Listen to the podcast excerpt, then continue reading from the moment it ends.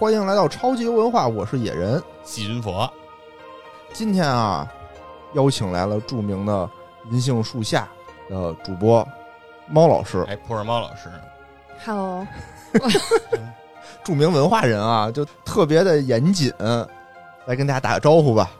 Hello，阔别一年之后又能来和两位老师学习，倍感荣幸。上次是在钱粮粮胡同和银杏树下的一个串台，这次是超级优文化和银杏树下银杏树下，做的串台，哎。我，觉得都特别好，因为银杏树下是一个特别有文化的节目，没错。啊，，超级优文化是名字里有文化的节目，对，就总感觉我们两个是一个就是玩游戏的，对吧？人家是读书文化人，这就感觉就互相不搭着。但这次有一种拉人家下水的感觉。对，为什么会有这次串台呢？是这个啊，普尔猫老师在跟我啊聊天的时候，突然问我说：“那个玩游戏吗？对对对，就是就是说说猫老师现在啊沉迷于沉迷了很多这个古早的电脑游戏当中哎不不可自拔，然后所以说啊，猫老师就想跟我聊这个玩这游戏这些感受。嗯我说那干脆就别私聊了，对吧？嗯咱直接开公屏聊，是吧？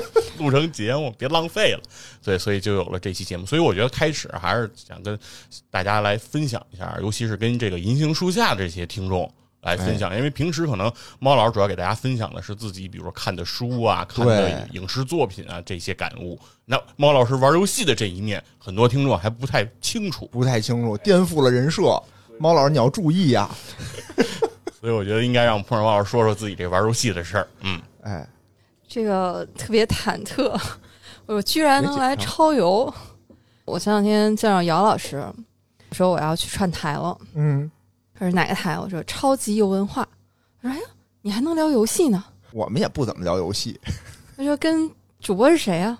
我说也不是外人，就是去年咱们聊了这个天才基本法的啊，啊，野人老师和细菌佛老师，然后他说、他俩不是那个那个台叫什么？我说钱粮胡同。我说但是这个台也是他们啊，还有其他的很多台也都是他们。也没那么多。所以呢，就是换台没换人啊。嗯，是是是，叫什么？一套班子两块牌子，哎，是吧？对，那你们这牌子得挂一墙。今天呢，我们又来到了播客圣地啊，就播客公社，哎，是，怀着又忐忑又激动的心情。佛爷说的没错，其实那天刚在微信上，我就嗯想试图探讨一下、请教一下。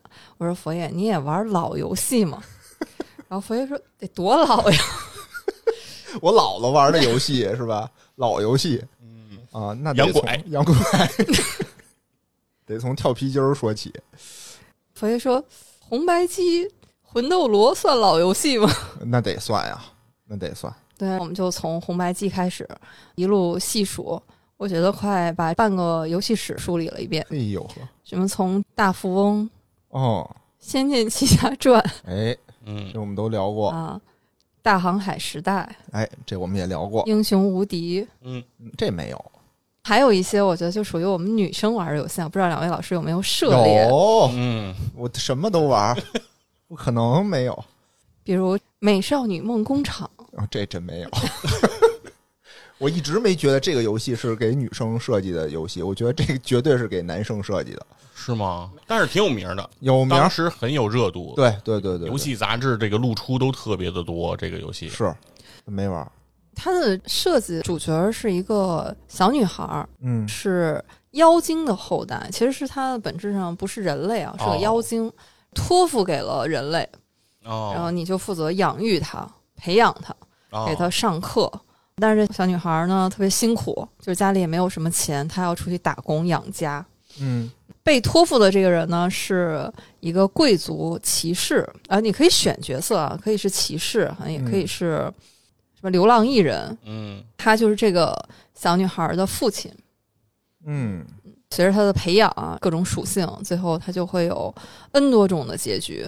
嗯因为他的这个美少女梦工厂英文名字是 Princess Maker 嘛，嗯所以就是她最后可以成为公主，哦，也可以成为王妃，也可以成为艺术家、什么文学家，就是这种嗯各种这个专业的属性，有各种各样的结局。哦，所以这个是比较初代的养成类的游戏。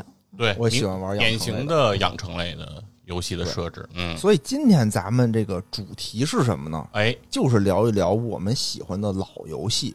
哎，老的电子游戏啊，什么养拐那种，咱们就不算了。哎，叫上这个猫老师、西云佛，对吧？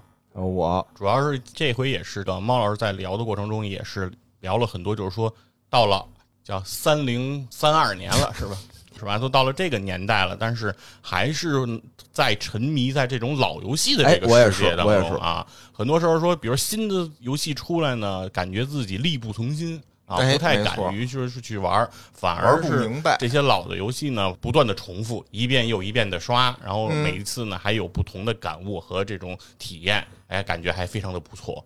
所以这也是我们今天这期节目的一个主旨吧，就是说啊，在现在的这么一个环境当中，哎，大家却很多人啊，相当一部分人还是有这种沉迷在老游戏的这种体验当中，哎，那这是一种什么样的感触？这是一种什么样的经验？我们想跟大家来聊一聊。嗯，聊一聊，主要呢还就是分享分享我们都喜欢哪些游戏，哎，所以我们还做了一个小的设计的安排，跟大家进行互动。是什么呢？就是我们想啊，每个人说几个自己最喜欢的、印象最深刻的这个游戏，嗯对吧？咱们一人说一个，然后说个那么两三轮儿，嗯，然后让大家呢在这个评论区里评论一下。哦，评论是什么规则呢？我想了想啊，想了一个小的规则的点，就是咱们啊说出来最好不要重复。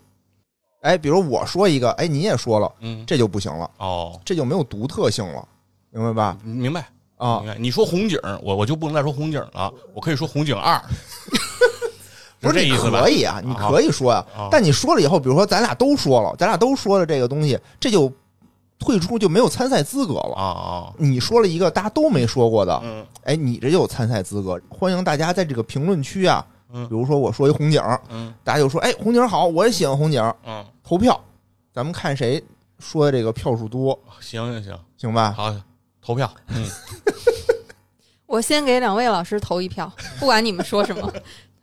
行吧？我这样的好处是什么呢？大家都有话说。其实超游里吧，它有一个特点，就是嘉宾吧，他容易插不上话啊，啊，所以我这个想了半天，是怎么能让猫老师多说点话。这是挺难的一件事儿，我觉得。你不说就行，对，所以我当时想的时候，咱俩呀得提醒着点自己，比如我说多了，哎，你就提醒我一下，你别说了。对，你说多了，我就提醒你。对，掌柜的 瞧本儿，再说就赔了。哎，嗯啊，没有没有，两位老师照顾嘉宾这一点是得到了我们姚老师的认可的。我来之前，姚老师说上一次咱们一起聊的时候，啊他，说虽然两位老师滔滔不绝，全程脱稿，但是在话如此之密的情况下，还能想到关照我们，让我们多说点儿，所以非常感动。批评我们呢，说我们话多，看你怎么听了，听出来，听出来了。嗯我明明是仰慕，行行行，行吧，行吧，好吧，啊那咱们就开开始吧啊那第一个，啊第一个，佛爷，你先给打个样吧。呀，我打个样儿，这不太合适，我觉得还是应该让猫老师先说。猫老师先说，因为我是对猫老师这个游戏经验是最好奇的。对，因为咱们听银杏树下听的都是这个读书读书文化，我特别想知道，就是有文化的人啊玩游戏是个什么样的感觉？没错，暴露了。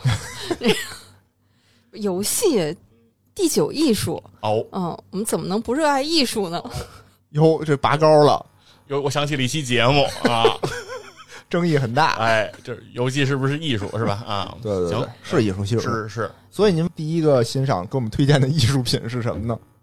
那当然就是《仙剑一》了。哦，《仙剑剑奇侠侠传》就是《仙剑奇侠传》这个游戏，现在回想起来，这个应该有二十多年了吧？像九五年二十多年了，二十多年快30年不到了，对，嗯二十多年了。对，嗯，觉得这个游戏对我的意义，什么可玩性啊，包括嗯这个画面啊、音乐啊，这些就不多说了哈。这肯定都是两位老师的这个专业了。不专业，这不敢说这专业。我就只说它对我的影响，嗯嗯就是它是改变了我对游戏的印象，就改变了我的游戏观。以前我对游戏的印象就是红白机啊什么，那个时候你就是升级打怪嘛，就不管它是一个什么样的形式，总的来说它都是升级打怪模式。嗯。不管你是去吃蘑菇啊，还是呃去捡子弹啊，就捡枪，是。但是到了这个游戏，我还记得我第一次玩的时候都不是在自己家里，是去同学家嗯。嗯。跟我说这个游戏特别好。上来我就迷失在迷宫里了，就玩不下去了。啊，我这有什么好玩的？嗯，走不出来了嗯 对我同学就说：“哎，那你起开，我演示给你看。啊，” 我就在旁边看他玩儿，就一步一步的沉浸在那个剧情里了。后来我就自己回去，从头开始。开始的时候是克服这个迷宫，嗯就记住一个原则，就是什么，你遇到路口就一直往左转，所有路口都往左转，总能走出去。好像是说走迷宫有这么一种说法，就比如你一直往一个方向转，你总有一天能转出去。那不会走到死胡同里吗？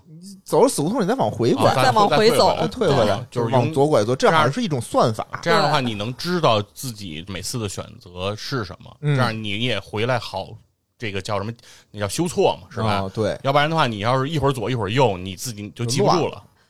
走了半天这个迷宫，走着走着，突然发现，哎，怎么这个剧情就是它整个这个故事，你到后来发现这个特别像一个金庸武侠世界和一个仙侠嗯，世界结合的一个故事。嗯那个李逍遥主角，后来越看越觉得像杨过。嗯啊，对，他也演过杨过，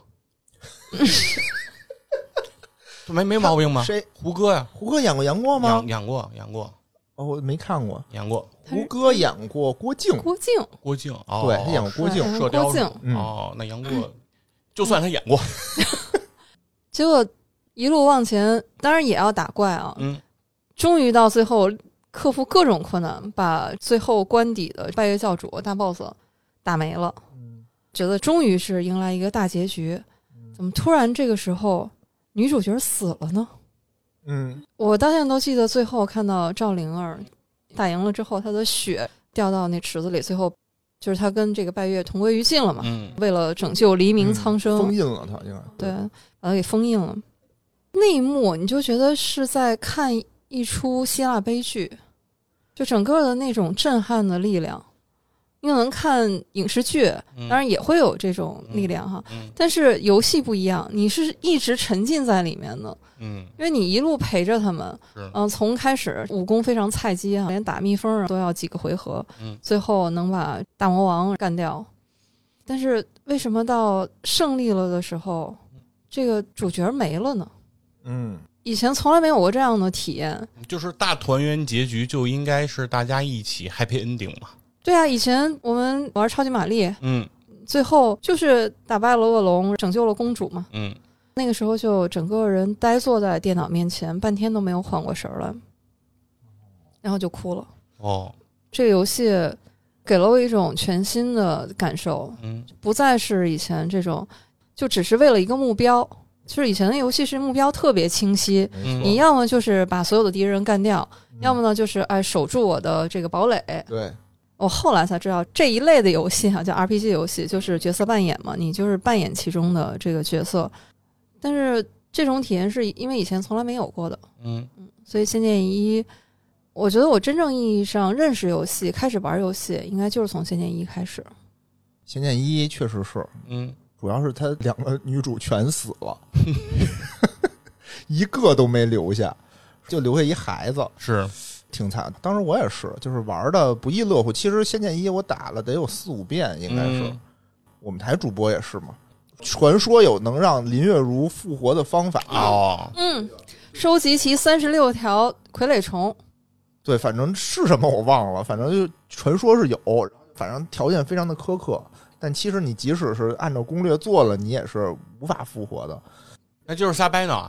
就是瞎掰呢。哦对，这个是后来大宇官方还出来辟谣了，哦嗯，说确实就是死了，但是在中间有一个情节，就是他们到苗寨以后，有一位老巫师说。我没有办法让他复活，但是让他不死的办法倒是有，所以让李逍遥去收集三十六条傀儡虫。哦所以你看那个官邸，李逍遥回到他那个家乡的时候，是有一个像林月如的女子抱着他们的孩子在等他。这个应该是苗疆的一些巫术啊，巫术，哦，所以说三十六条傀儡虫其实这是剧情当中埋下的一个说法，对，然后被玩家了在江湖之上广为流传。不是啊流传的更复杂。对，傀儡虫相当于是说，就是让它给你变成了一个，就怎么说呢，很残忍，变成一傀儡的一个样子。但具体后面是什么不知道。哦，这个当时我也是玩的非常的不亦乐乎啊。嗯，其实这个本来想提名，哦但我猜你们肯定要说。而且《仙剑》里面除了主角的这个主线，他们的江湖游历以及他们的爱情故事，我觉得里面有一些支线情节也是非常感人的。嗯里面有一个小蝴蝶，就是那个蝶仙彩衣，她是被人类救了嘛，被一个书生救了，嗯然后他为了报恩，化身为人去报答他。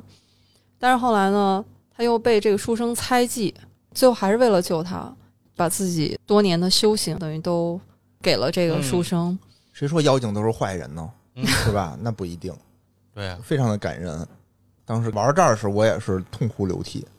行吧，我觉得猫老师第一个啊，起点很高。是一个悲伤的开始，对，因为《仙剑奇侠传》确实是在当年那个时代，嗯应该是霸榜的这种电脑游戏的这种地位了。因为当时大众软件嗯。有一个我最喜欢游戏的那个排名 Top Ten，嗯嗯，就是在它的封底嘛。嗯。印象中就是《仙剑》排名就一直都非常高，对，基本上是《仙剑奇侠传》和《星际争霸》，还有《Diablo Two》暗黑破坏神嘛，好像就这三个就是都是 Top One、Top Two 和 Top Three 的是排位，他们仨好像只有顺序的变换，但是就没有别人能进来。后来好像 CS 出现之后，有一度时间 CS 也比较高，哦但是那之前就是这仨就是来回变换位置。但仙剑有有一度，我记得在 Top One 的位置特别的稳，嗯全是把它投到这个第一名。是因为就是不仅这个玩游戏的这些男生嗯投票了的榜单里头有这个《仙仙剑奇侠传》，尤其女生，哎，没错女生肯定大部分不会投《星际争霸》的。，Diablo 什么应该都不会投啊。他当时那个榜单投票跟现在不一样，不是什么微信小程序什么点一下投票，要寄信是吧？都得对，那会儿你得给它裁下来，杂志那个纸裁下来写上之后寄的回人杂志社，人家嗯那编辑在数票那种，对吧？人我觉得有的人可能整个十个都不用填全，对吧？写写上《千线奇侠传》就可以寄了。是是是是是，这个真的是很好的一个游戏。嗯，很遗憾，现在的小朋友们可能体会不到了。而且它还有一个我对游戏认知上的冲击和变化，就是这可能是我第一款玩到的我们中文的游戏。哦，之前红白机上全都是国外的游戏，就它里面的人物，然后基本上看起来都是外国人。而且红白机里面它有没有中文，其实也无所谓嘛，嗯，对？吧？你说马里奥，你你有没有中文怎么着？你就采蘑菇走呗，往前。都很长时间我都不知道它那个剧情是什么，就知道我要往前走。就是救公主嘛公主嘛，救公主。不知道，我从来没见过公主。对，没玩过那一关。仙剑，我就觉得它里面是集合了很多我们中国古典文化的，不管是里面的各种，就是它的画风、配乐，包括里面就那种人物的情感，它是特别能唤起我们那种共情的。哎，你知道说到这儿，我想起来，你说现在我觉得特逗啊，就现在你比如说国产的游戏公司做出来的都特别的国际化，嗯对吧？要不然就是仿日文的、日本背景的，要不然就是仿欧洲背景的，嗯，国内的这种背景的比较少。哦，最近特别火的什么《重返一九九九》，嗯，哎，就模仿的是这英伦风，对，对吧？要不然就是模仿这个什么日韩风嗯，啊，很少说出一个什么中国风的，可能是不是就是为了打国际市场？是，咱也不懂啊。我还是挺期待这种有有中国风的，是等着吧。啊，嗯，行，咱们就下一位。哎，我来说一个，嗯，行，其实就是我在最开始接触电脑游戏啊，嗯咱们咱先不说游戏的名字，就先说这个电脑游戏和玩这个红白机，就是八位游戏机的那种感受上的一个区别。嗯我小时候玩那个八位游戏机和玩电脑游戏，我当时给我感觉最大的区别就是，在电脑上玩的这个游戏啊，嗯，可以续着玩。哦，今天玩一段，哦你可以存上，对，第二天打开电脑你就接着玩。嗯，嗯，但是红白机它不是这样的，就是你得一口气儿。魂斗罗从第一关到第八关，你今天你打通了就打通了，打不通就打不通，对吧？？你在第六关嗯你今儿不玩了，你妈说必须得写作业，咵给你把那 电拔了，那你前六关就是白打了，就是白打。第二天你插上那游戏机，你还得从第一关开对呀、那多新鲜呀！对这事儿啊他他没有记忆嘛，是是那个时候。当然后来你说，呃随着游戏机的发展，八位、十六位、三十二位，后来慢慢也有这些记忆存档了。很贵，呃，那种很贵记忆棒，对，但那是其实是个人玩电脑游戏之后了。是我的游戏机的这个主机的发展是非常缓慢的，因为嗯家里不太支持你这个玩游戏机，但支持你学电脑。对，但家里要支持学电脑，因为说了嘛，对吧？计算机要从娃娃抓起，没错，说的对，说的对。那家长并不知道计算机究竟你能拿它来干嘛。比如说，你说编程，你说你干 Basic 什么，这些家长也不是特别了解。但是家长当时有一个概念，就是说玩游戏也能开发智力。对对对对，对都用这忽悠家长。对，你就以这个为名，说你也就玩一玩，而且你会发现说这东西能存就比较好。哎就是我今天有一个小时，我就玩一个小时。哎，我今天要是有半小时，我就玩半小时，嗯对吧？不像像要是玩那个游戏机，就是我你要就给我半小时，我今儿就不玩了。我玩啥呢？我哪个关我也过不了，然后我明天还得从头来。我说马里奥，我从来没见着公主呢，原来这原因。当然了，主要原因肯定还是菜嘛啊，是是，有一部分原因也是因为这个，对吧？这个对这个其实是我认为一个最大的这个差别。嗯我其实玩刚刚接触电脑游戏的时候，我当时最沉迷的那个游戏嗯，叫《三国群英传一呀还是二啊？》。我最开始接触的时候，还连二都没出，就是一就。只有一哦的那个年代。嗯，当时我就记住，我说有个游戏公司叫奥丁。哟，听着就厉害。你如果你把这游戏打通以后，你会发现这个公司可能人非常的少。因为它里面有个叫居文泽的人会在这个幕后名单里重复出现，比如说制作人居文泽、啊音乐居文泽、剧本居文泽。啊，都是他一人。就很就是以他为牵头吧，当然也有一些别的工作人员。就是那个年代，好像台湾的这些游戏公司的这种游戏制作组，其实人头都非常紧张，哦。就是有可能一个人要承担多个职务，嘿，既写脚本也编音乐，就什么活儿哪怕画人物的例会什么的，好多都是一个人自己干啊，就要画对，就要画所有的。所以《三国群英传一》特别特点的一点就是那个人，就是每个武将的那个造型，哦都大多多数人都长得差不多，因为实在说画过画不出来画不对他可能个别人，比如说呃刘关张这种，嗯就是相对来讲比较标志性的人，他可能会做一些特殊处理。明白。他是用一种三 D 画图的那种方式，等批量生产出来的，能感觉出来，就不是很走心啊。但是在当时你玩这个游戏的时候，你还是觉得它很爽快。嗯到他的作战的那个画面的时候，嗯，就真的是有一百个人对一百个人在群殴，在对，当当在砍。嗯嗯，对，因为这个和你玩那个《三国志》有一个特别大的区别，《三国志》是走棋嘛，就是一个小图标，一个，然后每一个捡人，都是数字，对，都是数字在飘。砍一刀减五百。对，但这不一样，真是这个人给砍没了，是就是从一百个人这边慢慢慢慢就少，而且他到后期的时候，他还有骑兵，对，骑兵砍完了以后效果就更带劲了，嗯咔一砍完，然后那个人没了，但是马跑了。对，往后跑。对，然后你就看着他整个动画的场面，你就会觉得这场战争就感觉非常的淋漓尽致。嗯所以那个时候给我特别大的这种震撼和沉迷的这种效果。嗯嗯我那会儿有一段时间，就是我可能只玩这一个游戏，嗯，啊，哦，我就一直玩这个《三国竞争》，而且那会儿还沉迷于，就是说，比如说我马上就能打赢了，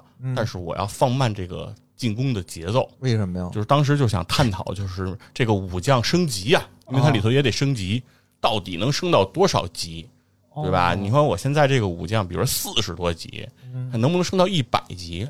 能不能升到九百九十九级？你就有这种想象，嗯，这个人多厉害，对他带兵得能带到多少？然后后来才知道，好像就是到多少级就封顶了，也上不去了。四十吧，我我记得《三国群英传二》是四十。二是九十九啊哦，，一应该还不到九十九，就是还是对对对更低的一个水平。是但是当时已经给我足够的这种震撼了。对，哦，当然《三国群英传》其实它也不是自己首创的。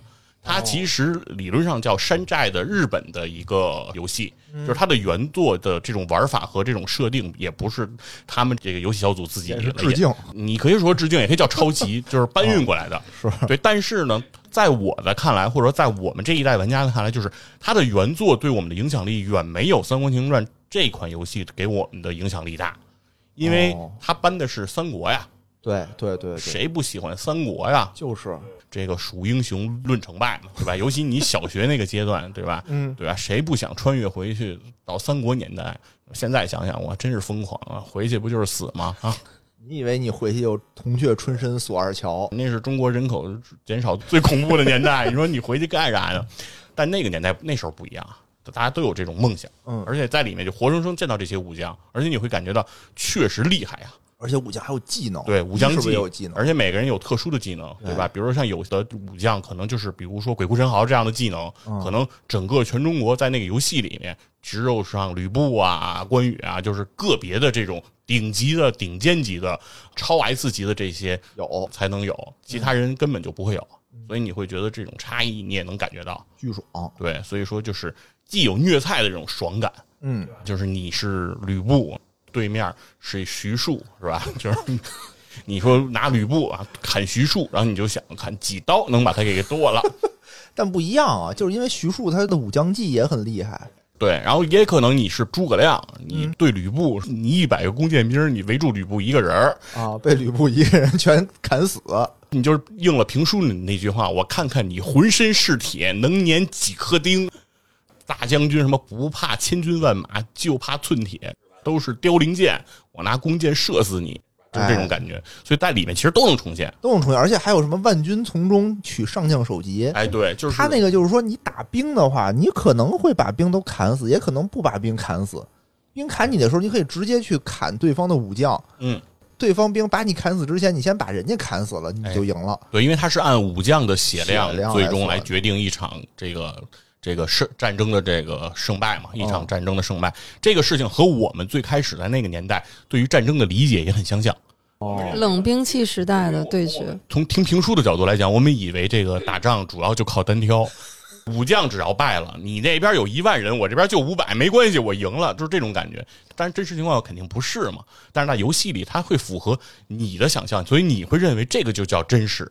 游戏的真实有的时候不见得是跟史实的真实，其实是和玩家当时想象这个东东西的真实更加贴近。明白嗯明白。其实我那会儿玩这游戏的时候吧，因为我是在网吧，那时候我没有电脑，所以我就跟玩那个马里奥是一样的，就是我没有存档，其实有存档我也玩，我从来没玩完过。我记得特别清楚，我们那个网吧里头就挂一小黑板儿，嗯，那黑板上写着这个游戏的秘籍，要不然去的人大家都会问那个老板这个秘籍是什么呀？因为这个《三国情传》不都有一些个这种指令嘛，相当于有一小黑板儿，我们就照着那个可能玩一小时，嗯一小时肯定你也玩不完嘛，就打一会儿，然后就撤了。以后呢，下次来我再玩会儿，就这么来回重复着玩。下次又从头开始玩。那又得从头玩，因为你不一定你能坐在那个机器上，而且你坐在那个机器上，可能你的那个存档也被人覆盖了。你可以玩别人的存档。对对对对对嗯，这是对，所以说为什么我会提我说的是群一呢？不是群二，最大的原因就是因为在《三国群英传一》的时候，还没有那么方便的秘籍的输入的方法哦。它也有办法能调秘籍，但是它那个方法会比较比较复杂，需要到后台去调。到《三国群英传二》就没办法了，因为当时。这个 D A L L 这这四个字母已经融入你的血液，这游戏一上来，你的手就不由自主到键盘上 D A L L，然后完了以后，当 对你听完当那个声之后，然后你就开始，然后进大地图，把时间一锁，然后见武将就摁 Q，就开始你还沉迷于说什么 R 零几几 R 零几放什么攒三十个御飞刀，然后打过去，然后你把你显卡崩了，对你开始还沉迷在这种事情当中。后来你发现这个东西不重要，其实就摁 Q 就行了，对啊，不管对方是谁，不管对方有多少血，摁了 Q 他就死。就死，嗯，这挺好，我觉得三国在游戏里面也是一个宇宙，嗯，是就有无数种就是三国游戏。是在这里我要插播一下啊，就是我们姚老师的先生近期刚刚获得了《三国志》战旗版的冠军，哦，三国志战略版战旗版，战旗版的啊，战旗版的对啊新的，厉害这么厉害啊！所以超游要不要考虑一下新的嘉宾人选？太牛了！对呀、这挺牛的呀！对他们是特地去上海打的总决赛，我的天，他是先进了全国十六强，哦到了上海，然后八强、四强，然后半决赛、决赛。我这挺厉害的，对那就说明策略安排排兵布阵非常厉害呗，是嗯是，太棒了。哎呀，怀念啊！其实我现在有的时候也想找回那个《三国群英传》玩一玩，因为现在它出到八了嘛。。对对对，但是我看了眼评价都特别惨不忍睹妖魔鬼怪的啊，我就被这个评价劝退了。看看什么时候返璞归真啊，出《三国群英传二》什么重制版，哎，哎，可可以以可以重新尝试一下。那野人老师呢？我就特别好奇，我啊，我先说一个啊，我也说一个我这个第一个第一款玩的电脑游戏的大作，说说就是刚才我们提到过的，叫做《红色警戒》。啊，就我就知道了吧。哎，对，就是这个红警儿，嗯，它到底是叫红色警戒还是叫红色警警报？不知道，因为小的时候就是都有人这么说，有人叫红色警报，有人叫红色就警戒叫红警儿，啊，对，红警儿，还必须带儿化音对警儿警儿嗯啊，好像是红色的一口井一样。反正这个游戏呢，就是在我的这个印象里啊，啊我是先知道它，比先玩它要早。嗯，就先知道的，先知道，就是班里头有人在里头说，说我昨天或者我周末嗯。玩了一款特别厉害的游戏，嗯。叫做《红色警戒》，就是说什么世界大战，啊。然后就给我们讲什么坦克之间的对决，怎么采矿打经济战，哎，怎么偷袭别人老家，嗯。怎么经济碾压，怎么偷人家矿车，怎么着你还得修坦克，嗯，还给我引入了一个叫做微操的概念。哎呦，说你不能光是往前瞎打，你还要微操。嗯我说什么叫微操？就是说你要控制你的每一辆坦克，说这辆坏了你要拉回来，回采矿场修理，完了以后你再上，就用这样积小胜为大胜，最后赢得这场比赛哇。，这讲究，对，然后就开始给我细数嗯里面的每个单位都是什么，该怎么打。每个中午都跟我说，嗯开始说说，哎，我今天又玩了，怎么着这，然后听得我就心里就特别的痒痒。嗯，就说：“哎呦，这到底是一款什么东西？因为当时之前没玩过电脑游戏，嗯或者玩也是玩那种扫雷啊、嗯纸牌啊，就这种是这种东西这多带劲啊！点完鼠标，他那儿老喊 building 啊。building，对，就不知道，然后还有什么他妈造工程师还得修理，这都嗯什么呀？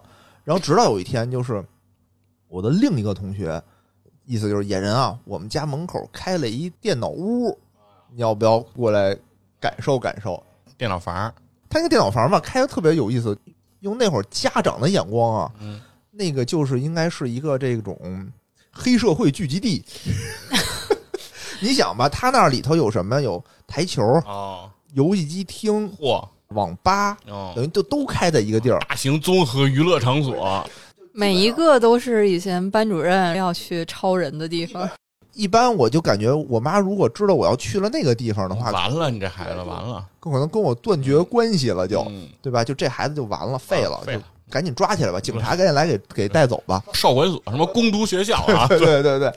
当时我一去那个地儿的时候，我也挺震撼的。我说，居然还有这么大型综合性的，就什么都有。啊是我一个新世界我同学就带我先搓泵，哦，哎，说搓会儿泵，咱先玩会儿这个，然后玩会儿这个之后，然后就带我说，哎，你看这是电脑，说这这就是网吧，啊，呃，不叫网吧，那会儿叫电脑屋，电脑屋因为它不能联网。对，哎，咱们一块儿打电脑，然后这个东西叫红色警戒哎你说，那个年代特别神奇，就这种电脑屋啊，它都有一个特点，哦就好多这种电脑屋它没有招牌，就是它没有那个大的招牌告诉你这是电脑屋。哦，对对对，都是靠口口相传。对，它就是一个特别隐蔽的一个地一个所在。我们还有经验的，比如说你看到一个门脸儿，它没有招牌，但是里面老有人进进出出，然后你再看门口停了一排高赛，就是那个比较高档的山地自行车。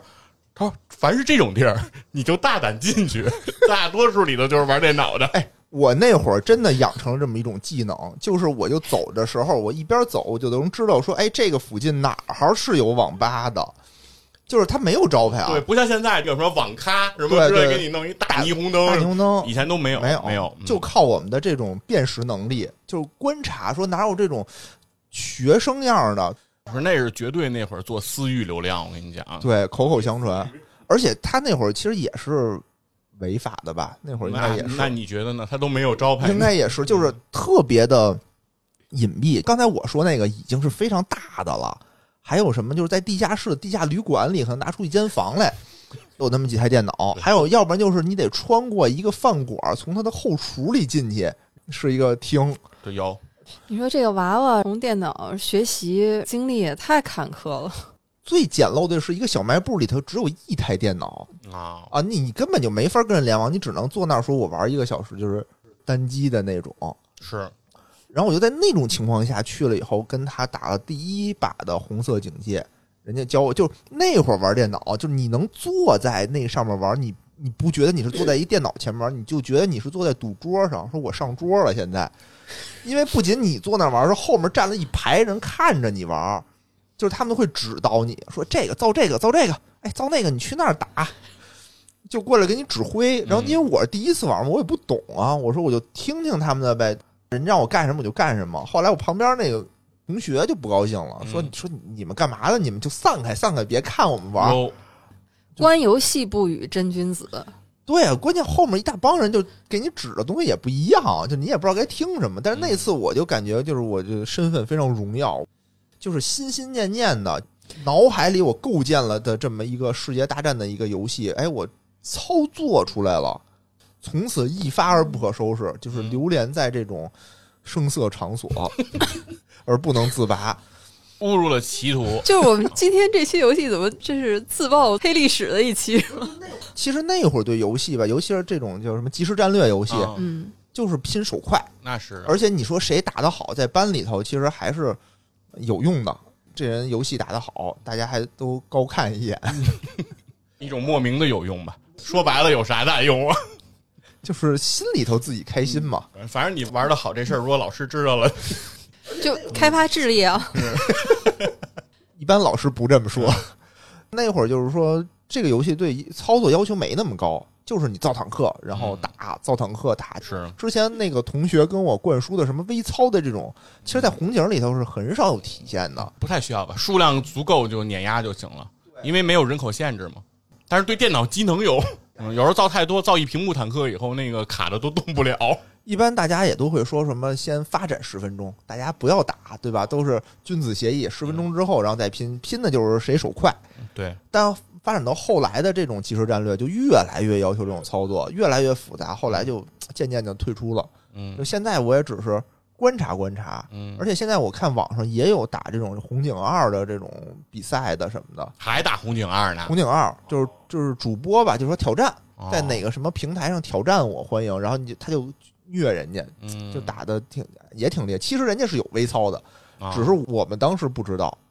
我觉得红色警戒这也是给我打开了一个嗯游戏的这么一个大门，觉得哎呦电脑游戏这么厉害，而且就是我的技能点以后就开始往那个电脑游戏这点了。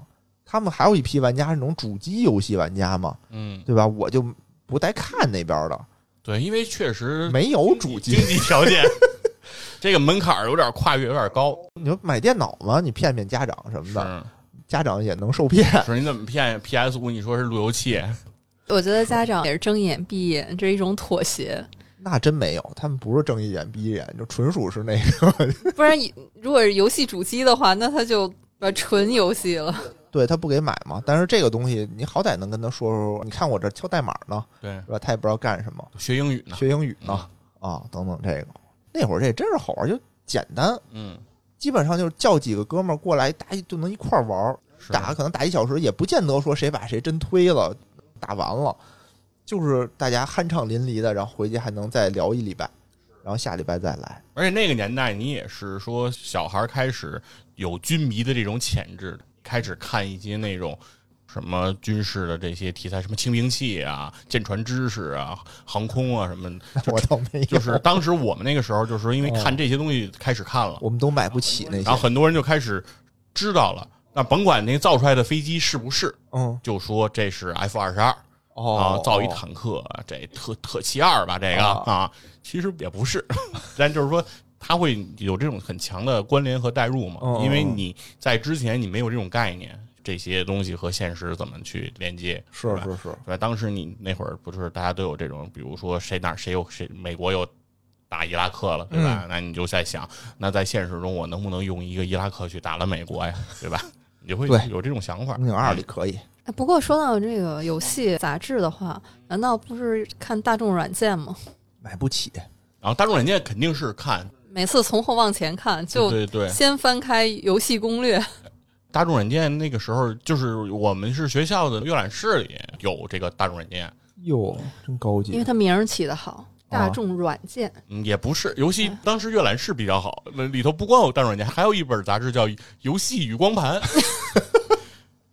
还有什么游戏机使用技术，对吧？当时那个杂志为什么起这种名儿呢不？是计算机使用计算机使用啊计算机计使用技术算机使用技术，对，都但是有游戏机的，反正也有，哦我知道游戏机什么的也有，什么掌机王什么的啊，对，那都卖不出去了。对，大众软件还可以。但大众软件是给人感觉，因为从它的封面，从它的整个的印刷和它里面的那种从美术的角度来讲，大众软件我觉得从设计的角度来讲是一本非常出色的杂志，嗯而且它还有些巧思，比如说好像是你把一年的大众软件嗯，摞起来插进书柜，嗯它有的年份上是可以这一年的那个书籍可以拼出完整的一个一张图一张图来，对嗯，或者一个字儿来之类的。是是，它有这种设计，其实在当时都是感觉比较新鲜的一种东西，而且它确实挺厚的，那么厚一本，当时也就卖十块钱吧，那么多字儿，才十块钱。不是？但你要对比，就是哦 NBA 时空，就是篮球的那个杂志，哦它那么薄，嗯它里面净是图，它没有太多字儿，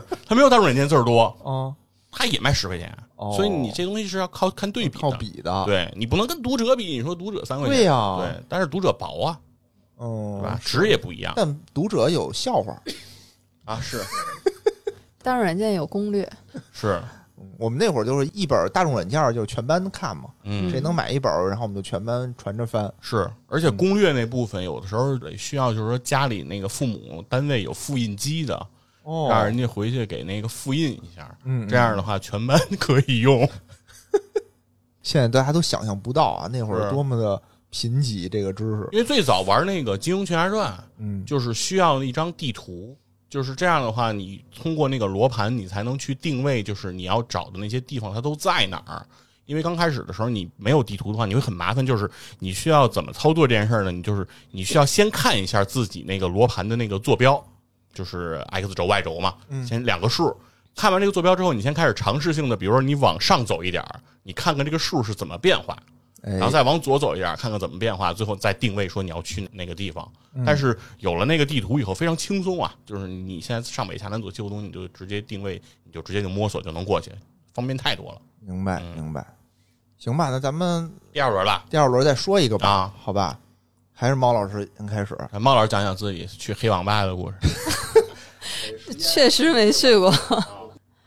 我最近就沉迷的这个怀旧游戏就是《明星志愿》，明星志愿啊，对，非常好玩的这款游戏个我也听说过，当年我也有所耳闻。这我玩过，你玩过？玩过 OK，我还想讲呢，在那个哇超游里头。太棒了！哦赶紧吧，今儿就今儿了啊！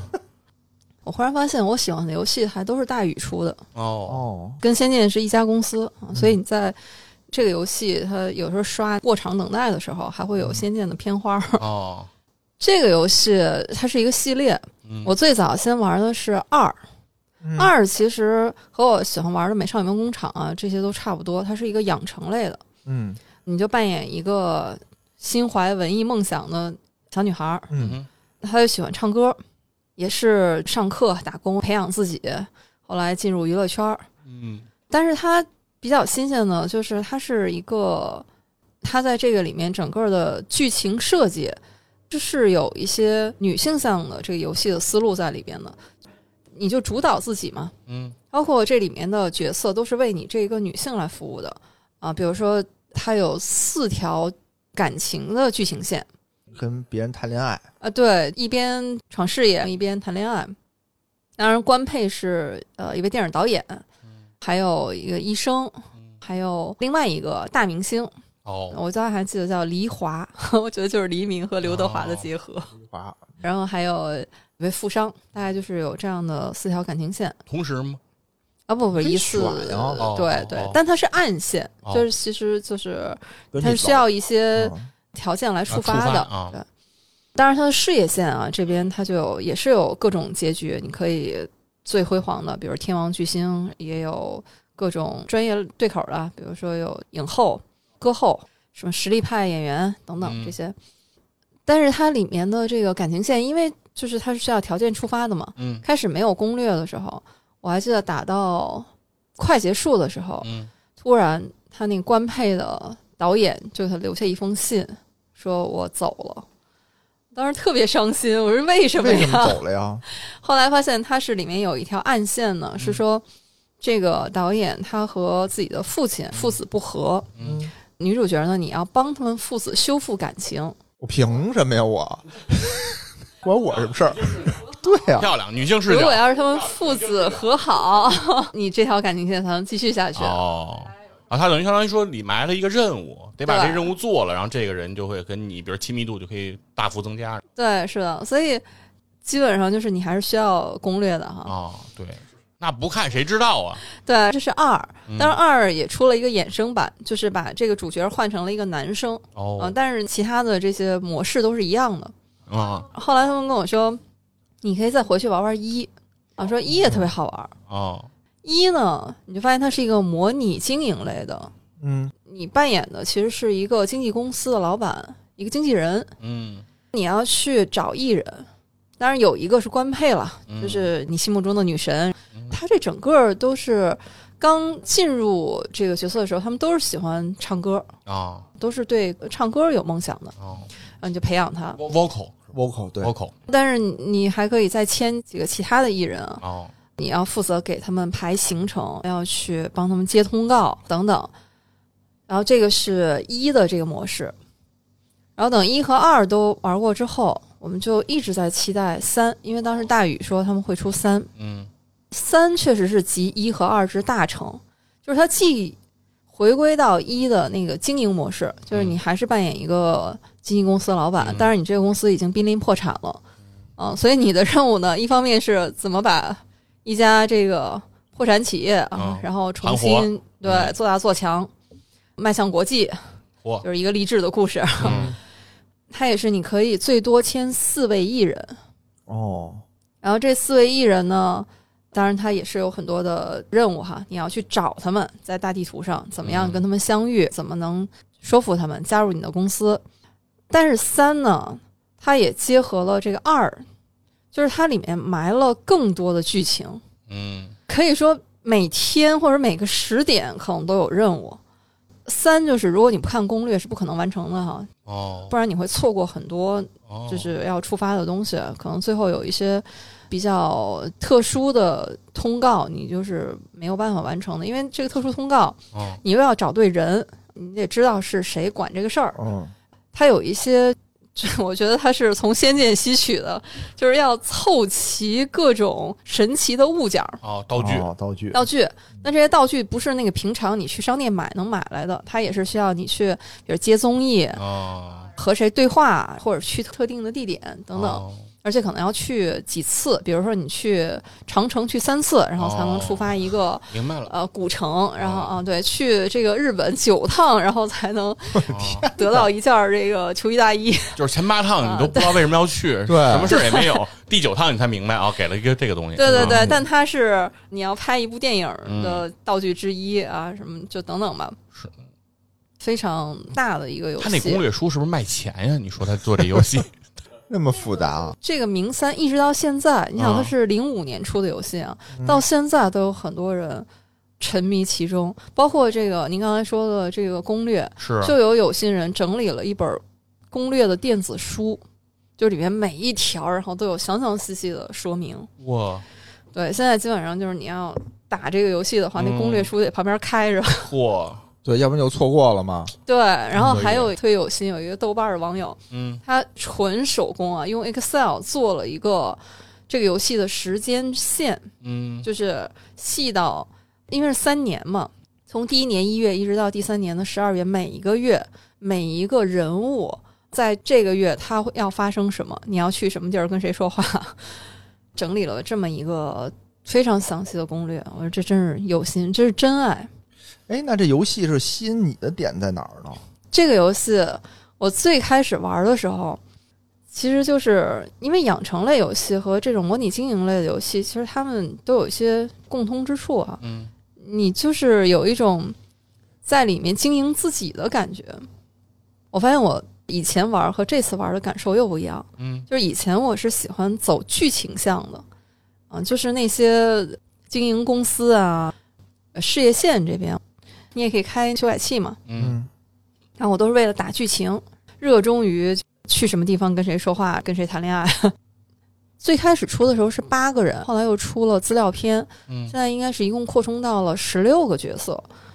十六个里面你找四个，你挑四个，对这意思吧？所以你要想把十六个都打完的话，你就想你至少得玩四遍吧。对，四四一十六，嗯，对，但实际上你是不可能只玩四遍的，因为你每一次肯定都会漏掉一些东西。哦，哦，你说这组合不一样，会不会触发也不一样？呃，就比如对，会，就是对吧？你选的是这俩配那俩，和这俩配那俩，它就不一样，所以这就不是四遍的事儿了。这这要配出来，我的天哪！是的，比如它里面有一个女孩儿欧一清嘛，他是一上来就告诉你，我第三年四月份我就要回去接管家族企业去了，啊，哇说我这几年就是体验一下。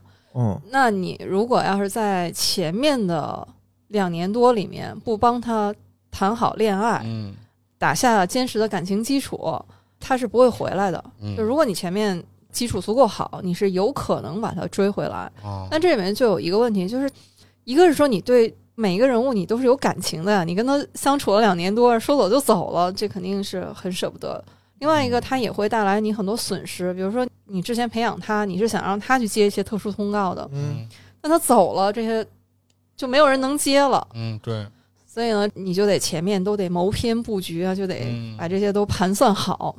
哦，但是我这次玩儿的时候，哎呀，我发现当年真是年轻啊，嗯现在就一心搞事业。我那会儿就是搞事业，从来不谈恋爱。你也玩这个了啊？我我玩过以前玩二嘛，《明星志愿二》，就刚才那个猫老师说那个，就是女性视角的那个，啊就谁来找我约会拒绝，啊！我要上课，我要学习，我要学音乐，嚯家伙，我热爱音乐，嗯我有一个梦想。所以他说的有什么感情线，我完全不知道。啊这游戏对你来讲挺枯燥啊啊！但是我现在呃，尤其是名三，啊，嗯我觉得你要把这个游戏玩好了，你绝对可以当一个合格的项目经理。哦，你看，它整个全都是项目管理的思路在里面。你首先，你上来你要管好你的时间计划管理，嗯嗯嗯，就是它每个通告都是有时间的。如果你到期没完成，你反而要赔这个违约金啊、你要把这个行程啊都安排好。嗯那脑子里全是甘特图，哎，对，就是排期得做好。真累，突然这游戏失去了乐趣。这边开着游戏，这边这屏幕里就是 Excel，Excel。然后甘特图到了，哎呦，这边接这个，这个中间不能有空档，得都给它衔接上。对，而且你可啊。能同时你会接几个通告，比如说你拍一个电影，嗯。呃，四十天，就是当主角的话，一般四十天嗯，但中间你可能会接一些短的广告，可能拍六天，是。唱片是拍二十五天，你怎么把这些任务能排不开？是是，得去那各个剧组去压戏，哦，说不行你们就抠图吧。时间任务管理得管好，嗯然后就是费用资金的管理，你怎么把有限的资金最大化的利用？因为你开始的启动资金其实是不富裕的，嗯，最开始因为它濒临破产嘛，其实是已经负债了。是嗯，然后你还要向你的这个竞争对手去借钱，你在这个有限资源里面吧嗯去腾挪，还有各种合作伙伴的管理，嚯，你要去和各方去对接啊嗯，比如你要去和能接通告的啊广告公司、唱片公司、电影公司、电视台。他们之间去做各种的沟通协调，因为这里面涉及到你和这些制作单位的好感度，嗯。如果说有的时候你的艺人可能那个属性差一点点，但如果你和人好感度够高的话，关系好，对，然后你经过交涉，嗯。你还是有可能啊让他接下来的。人情世故嘛啊，对，你就得多跑，对对对，哦，就在那个游戏里体现的就是你得多跑，而且要接了以后不能轻易的和人违约，不然的话嗯。这都是会降低好感度的。是。你要做好这种沟通协调、各种管理，而且还有的是你要去世界各地，比如说你要全球去采买，因为你要去买那些对你的艺人属性有提升的物品，哦。该花的钱不能省，能省的钱不能瞎花。哎，骑自行车上酒吧，该省省，该花花。猫老师又是乐在其中啊。对，你看这个这个都得做，还有就是你得做好人员的管理，这是最核心的，因为你的资产就是你这些艺人嘛。是是是，你除了要培养他，这个名三我觉得有一个就是你一定要做好他的情绪管理，就是你要去和他交流沟通，要关注他的心情的变化，因为每个人都带着自己的故事来的。那如果他跟你的好感度不够高的话，人家是会不跟你续约的，嗯，甚至可能会跳槽到你对手那边去。嚯，很真实。那可不，那有没有那种，比如说你这人培养特别好，突然间塌房了，发现他和这个是吧粉丝之间嗯，啊炒粉放鸡精，这种事情发生，其实也是有的，这里面他有一个八卦记者，你还要去跟记者去沟通。哦，但是这个记者真的是亦正亦邪哦，啊，非常有意思。所以他整个就是一个生态。你会发现，如果是把这个游戏整个都安排明白的话啊，真的有助于你的项目管理的提升。是包罗万象啊，错综复杂，千头万绪。没错。所以要不然说玩游戏那个 开发智力呢？咱们要从小就玩这游戏，嗯，从小你就学会这个人、财物、时间的配比、哎，分配。长大以后，这东西手拿宝钻呀，对轻车熟路啊，没有工作呀，没有项目给你管理啊。经验有了，就是没有工作。啊，PDC 这一套都特别熟悉啊啊，但是我觉得其实嗯项目管理真的是，它是融入到我们生活当中的，是随时随地。是就看你早上从一睁眼，你就这一天的这个事儿，对吧？是是是，就工作、家庭等等吧，嗯其实你都需要用到。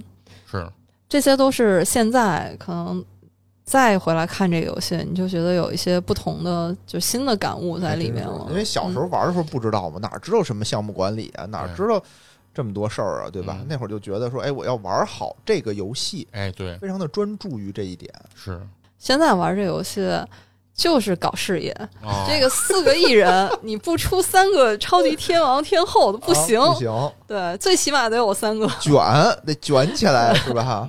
打到后来这不理想，不行，独挡再来一下。就要变成世界第一的经纪人。明三他还有一点做得好的，就是它里面的很多三观，然后你都觉得很正。嗯虽然是一个娱乐圈嘛，但是它整个的价值观吧，包括他们刚才你说的处理这个艺人和嗯这个通告之间的关系啊，艺人嗯艺人之间的关系，它总来说还是比较正向的。嗯，明白，只有选那个比较正向那个，最后结果才会好。它才能得到正反馈。对对，它还是一些就是正向的激励。是是是，另外就是它里面确实就是大宇的游戏的一个特点，就是感情非常细腻。就是这十六个人里面，到现在还有很多玩家喜欢他们，是真的喜欢里面的人物。哦，虚拟偶像呃，对，就是他们？真的有他们的人格魅力。嗯比如说在 B 站上看了一下，到现在他还有很多的这个游戏忠实玩家，嗯，不单是自己去整理攻略啊这些，还有一些 UP 主，他们就做这个游戏的各种攻略解说，然后还有实况，会把整个就是实况录下来。录下来，嗯，这个实况都很长，因为你要打这个游戏，有的长的十几个小时。他一般都是直播的回放。对。嗯，他们一般都是开直播玩这个，嗯。对，当然有的他们是挑战那种更高难度的啊，啊。比如说怎么在第一年的上半年获高级的奖项，啊，哇，也是可以做到的。明白嗯。明白，但是如果你不那么卷的话，其实整个三年下来，你还是有可能一个是把公司打造的非常顶尖公司嗯。啊，艺人呢也培养成天王天后级的吧，嗯。不是那么难的。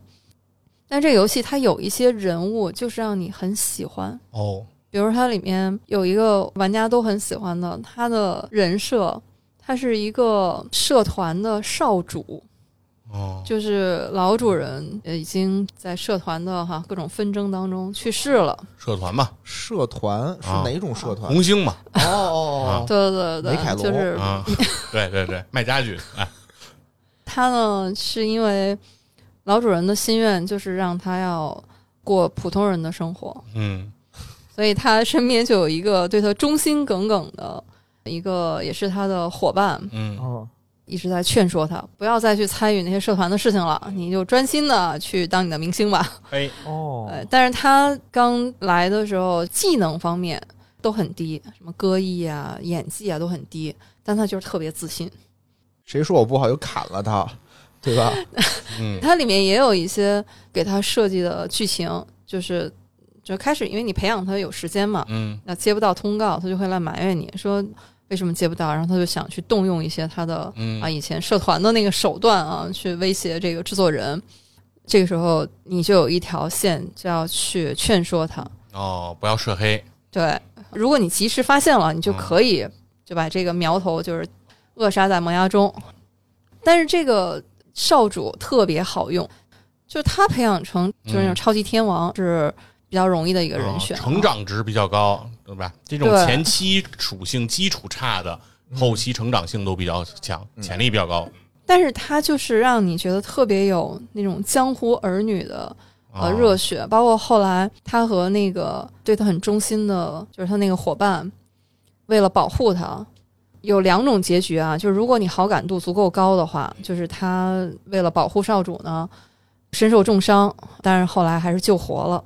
嗯嗯，如果好感度不够，那可能这个人就会死掉。所以大家就在玩这条线的时候，就会非常愿意去保护他。哦，最后就是一个善终吧。嗯这每一个人物其实都是有感情在里面的，但是也有一些呢，就就大家的喜好可能都不太一样，但也有一些是玩家普遍觉得，哎，可能就是工具人吧。嗯，有的就是玩一遍体会一下，嗯，哦，毕竟十六个人嘛，对吧？你说面面俱到，嗯，估计也也比较难。对，对，所以这个是我觉得《明星志愿》这个系列特别打动人的地方。嗯，这么一说，我觉得以后有机会我还是得重温一遍，可以，是吗听？着还挺好玩的。你玩的是二吗？我玩的是二，对吧？这是三，对，三强烈推荐。这是《明星志愿三》嘛？毛老师刚才着重提的这个，嗯这个可能你就不得不去参与更多的这种剧情项了。其实嗯前两天 Steam 上打折，我好像买了。这个《明星志愿三》啊，对对，但我就一直没有打开玩它，因为它那个画面啊，确实比较古早，啊让我有一些抵触心理。是你可以，以后再酝酿酝酿吧。你跟毛老师要一个攻略。可以，可以，可以。嗯，行，那咱们这个明星志愿说到这儿，我觉得猫老师如果要有第三个，我觉得还是想请猫老师继续说一说，行因，为我还是挺想知道一下猫老师准备的老的游戏的这种感受啊，我还是挺好奇的呢。啊，这个为什么在我这儿这是属于家事了，是吗？附加题。哎，我觉得我们玩游戏这些事儿吧，大家也不怎么感兴趣，不感兴趣没没啥可听的嗯啊。您说的这个，我们觉得听着都都挺不错的，哎，所以我还想听听您第三个准备的是什么呀？哎，我发现我喜欢玩游戏的类型可能也都差不多，嗯，就是大航海时代，哦，或者是英雄无敌。这个、哦这差挺多的呀，可不一样，这俩。呃是不太一样，但是对我来说，他们都是同时期，然啊后我都玩对比较多的。但是大航海时代，嗯，我特指的是大航海时代二。二啊，哦对，嗯，后来再出的什么大航海四，我就玩的少了，我觉得不是那个感觉，看书了改，沉迷于学习了。后来就玩的少了。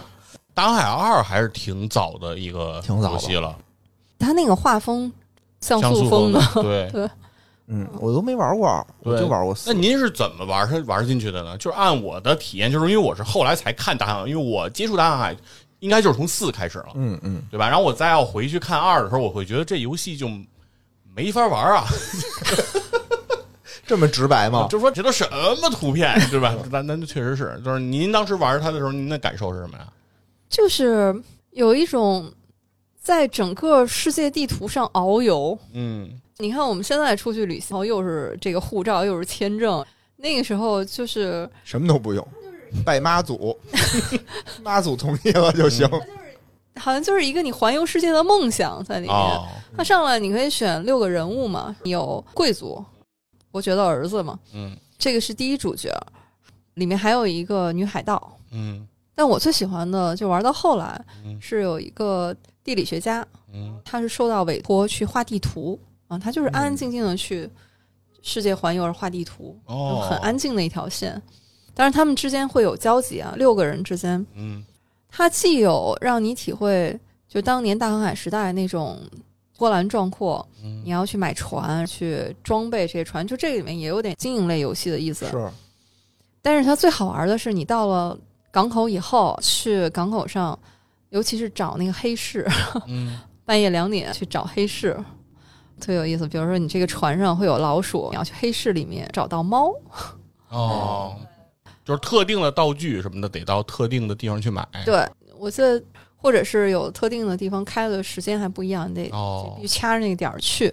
嗯啊，对，刚才那个佛爷说，你打三国的时候嗯就特别喜欢单挑。嗯对，在这个大海里面也是嘛，你可以海战，你可以去装备你的船、装炮，跟人家打海战，也可以用单挑。所以我是比较喜欢单挑的，我觉得这个比较省事儿。哦，省事儿啊，不是，就是海战，你就嗯还得就我比较没有军事的那个头脑，哦还得就不要远距离开炮，我们就直接接闲战。你还要排兵布阵什么的。嗯我一般会给主角装备一身这个圣骑士甲、圣骑士剑。其实这个甲和剑你都是可以世界各地去配的，哦比如这个武器里面还有咱们的青龙偃月刀也是可以的。哦哦，嗯，这个逻辑我觉得可能日本游戏里面一以贯之的。真玩了不少，我觉得猫老师。嗯那你现在就是怎么突然间想起来跟我们聊这些老游戏呢？对，就是古早的这些游戏的这种回忆呢，就是您觉得就是，比如说您之前也玩这么多，那比如现在这些新的游戏和这些您现在特别熟悉的这些古早的游戏，您觉得差别是什么呢？现在玩吗？还不玩了，对比不出差别，因为哦我大概往回数的话，真的有十几年都没玩过游戏，还不是说没怎么玩，几乎就没玩过。哦明，白？大概就是从游戏进入网游时代嗯，就没玩过。就是你刚才猫儿讲的这些都是单机版的对，对，这些电脑游戏，是啊。那您是又从什么时候开始就继续玩这些老的这些游戏的就最近 啊？就最近对，那为什么呀？就就对啊我我挺想知道的可能就是呃，姚老师跟我说他先生夺冠了吧？啊。怎么着？明星志愿三也要搞这个全国比赛了？没有没有，啊我们就聊了会儿这个游戏，然后有一天是在我们听友群里，嗯嗯大家好像就怀旧了一下啊，说起来当年就玩的这些游戏，嗯忽然就勾起了我一种，就有一点就是阔别已久的老朋友。哦，然后我说，看看他们现在还能玩吗？你 瞧人家这个群里头这个氛围，对吧？嗯啊，还能安利一些这个古早游戏嗯，啊，咱们这个群里头就很少，是是吗？也没有人安利个书什么的给我。就还是人家这个群有文化，是然后你就那个突然间想起来，拿起来再玩一玩。对我其实特别好奇，我说现在这游戏，你想当年这游戏都是在多么古早的嗯，电脑机型上玩的，对，大屁股显示器啊，现在还有可能玩吗？是然后我发现，哦，就没有什么万能的某宝做不到的事情。都可以找到，淘宝上都可以找到。哦，就是您您这些游戏相当于还是买的，是是这意思吗？嗯，就是从淘宝上找店家买的是吧？嗯，哦，对，这还真是，就是好多游戏现在确实找这个下载链接很麻烦。没有以前方便了。对，有的 Steam 上有，有的 Steam 它没有。但是也有各种问题，就是因为适配的问题嘛。嗯，有的打开以后发现都没有字，哦 对，或者是字都糊成一片，啊，是是是，有的是那个文字是乱码的，对这种适配会有问题。包括操控上也都会有些问题。嗯，像明三这种是现在操作没有什么大的问题啊哦嗯，我就捡起来玩了一下，发现哎呀，一下子又像时光倒流一样，然后又给我带回到就当时玩这个游戏的时候，就那种，但是现在我发现玩的这个状态不一样了。嗯嗯，这还真是，我也发现了。其实说到古早游戏的时候啊，我还真的就是非常认真的回忆了一下，嗯因为现在这个录节目的原因嘛，我也开始就是得玩游戏嘛，考虑我这个月要做什么主题，我得玩什么游戏，对吧？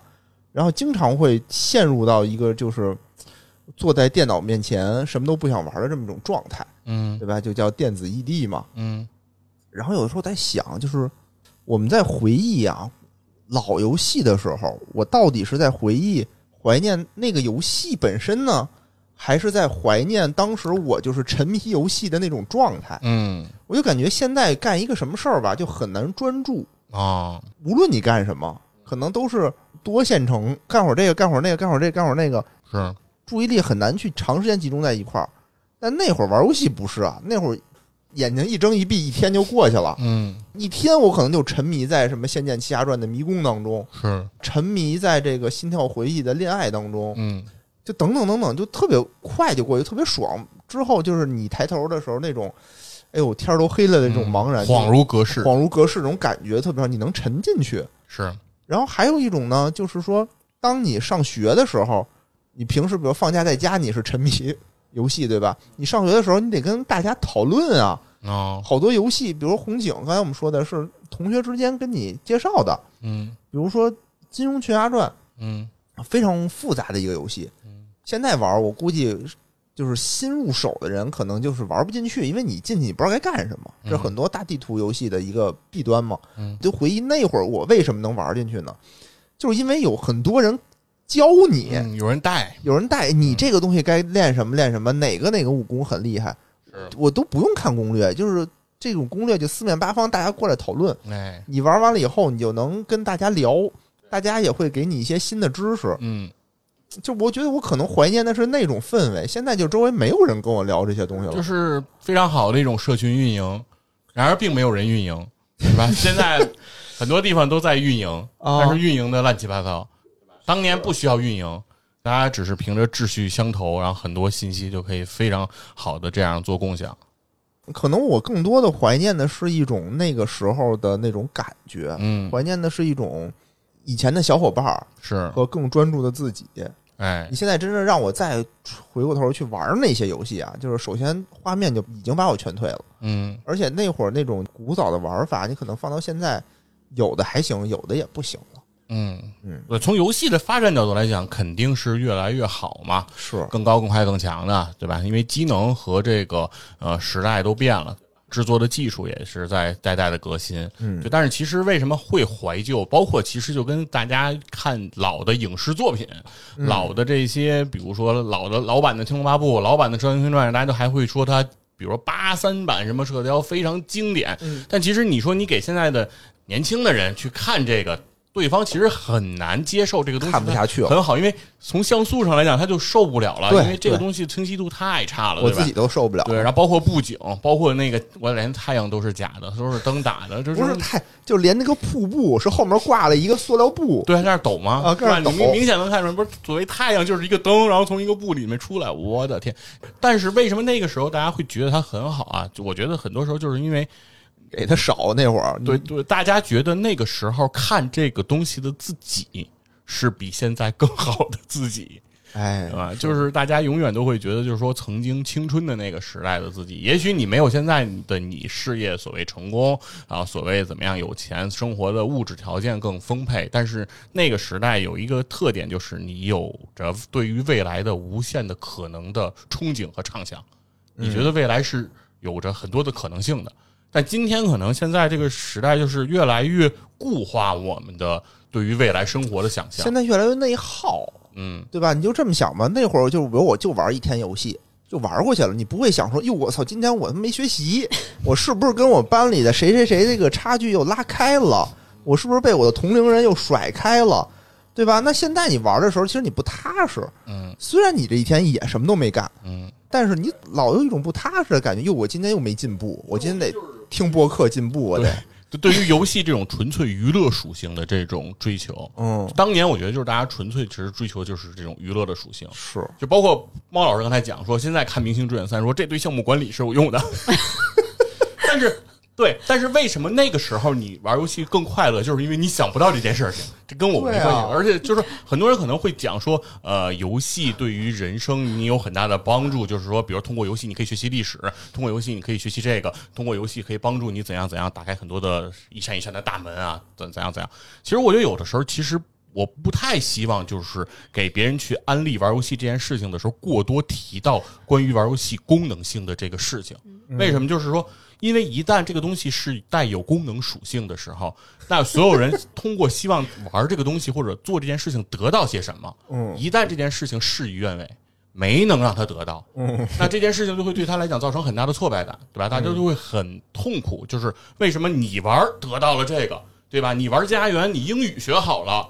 我玩完这个之后，我他妈就认识了个巡洋舰，对吧？为什么？我就很担心还会有这样的感受。嗯所以我觉得就是说，呃，其实就是理所当然的去理解，就是说去接受一个东西是娱乐的，其实就是很多时候我觉得大家没特别的正确的接受说我们可以娱乐这件事情，就是你所以这不娱乐，你也没什么提高，对，所以说为什么对别卷了。对，所以说为什么就嗯今天就是比如说像抖音啊等等这些小视频的这些 app，它会非常的火，嗯它其实是在不知不觉间让你完成这个娱乐，没有人觉得自己是在用说我今天晚上什么也不干，我就刷抖音。刷一晚上嗯来娱乐一下自己，其实大家不是这么想的，大家想的就是我抽空看看呗，我晚上还干别的呢，我这边还开 PPT 呢，啊我还做着 Excel 呢，我这边还想着明天的会议内容呢。但是我抽空看看呗，对吧？啊但是你一抽空，抽空了，抽了五个小时的空。我觉得之所以会这样，其实就是因为你不能接受说自己拿出几个小时来真正的说放松和娱乐。如果你把整块时间就说就把刷抖音这个时间你你给它规整之后拿出来说，今天我玩两个小时游戏，其实你你的人生可能不会出什么问题，对你不会玩物丧志，你但是你能不能接受？对但是有的时候你那种被动的，呃，就是沉浸在其中，嗯可能真的会有另外一种转化。就我还记得我玩《最终幻想九》，嗯。那是我第一次在 PS 上玩游戏，嗯。跟佛爷的感受差不多。在玩电脑游戏之前，我没有在主机上玩过这些什么 RPG 啊，啊或者是什么复杂的游戏啊，只有红白机。嗯。后来才知道有游戏主机这回事儿，嗯。然后玩这个 PS，《最终幻想》当然也是一个宇宙了哈，嗯最终幻想九》它是纯英文的，没有汉化，因为它就是读光盘嗯，，对，它只有记忆棒，然后你还得到指定地方去才能存档。嗯英文呢怎么办呢？但你又想玩这个游戏，嗯因为之前玩过八和七，你又很想玩，就硬着头皮。你说英文也不是说就看不懂，只是说我们平时的习惯，人都有惰性嘛。我觉得我既然能看中文的，为什么要看英文呢？对吧？那个游戏从片头打到最后，嗯、全都结束，全程都是英文。开始的时候你真的是很抵触，就一边玩的时候一边还在想，赶紧出个汉化版吧。我就不玩了。对但是你越玩，你越沉浸在里面，你就很想把这个都体验下来。九是整个是一个童话世界的嗯那个样子，和八和七那种现实世界的感受不一样，它是嗯回归的嘛。其中有一个，你看外形，你觉得她像一一只羊还是什么的，然后这样一位女士，终于找到了她的恋人，嗯她的恋人失忆了，不记得她了。当时她那一串，她说：“我翻过最高的山，然后这个呃跨过最深的海，终于找到了你。你怎么不记得我了？”大概就是，这当时我读那段的时候特别悲伤。整个游戏全都玩下来之后，之后那段时间，我就特别想找英文的这个东西来看。哦，就是因为你你那一段时间你都已经是在一个英文的世界里了，嗯，对，等于在游戏里帮您构建了一个特别好的语言环境。对所以这语言环境真的很强大。嗯是所以这种，因为你有这个主动的意愿，就是我其实是为了想把游戏嗯，打完，是，但是我被迫的在一个全英文的环境里面，反而最后你整个呃那个游戏，我记得我打六十个小时，我这个做不到说从早到晚哈，大概每天是，那游戏我大概打了有半个多月吧，嗯嗯啊，嗯，就那半个多月时间，你你都在这个英文环境里。还挺厉害的。对，我玩英文游戏基本上有跳过剧情，是，所以我说这就是人和人不一样。是就比如说，呃，猫老师说玩的 FF 九，然后嗯这个对于自己英语这个环境塑造特别好，然后嗯提升了自己学习英语的这样的一个能力。那这件事情我们可不可以推而广之呢？很遗憾，他不能，不能。对，因为你要想学英语，你还是好好学英语。因为人和人他确实他不一样。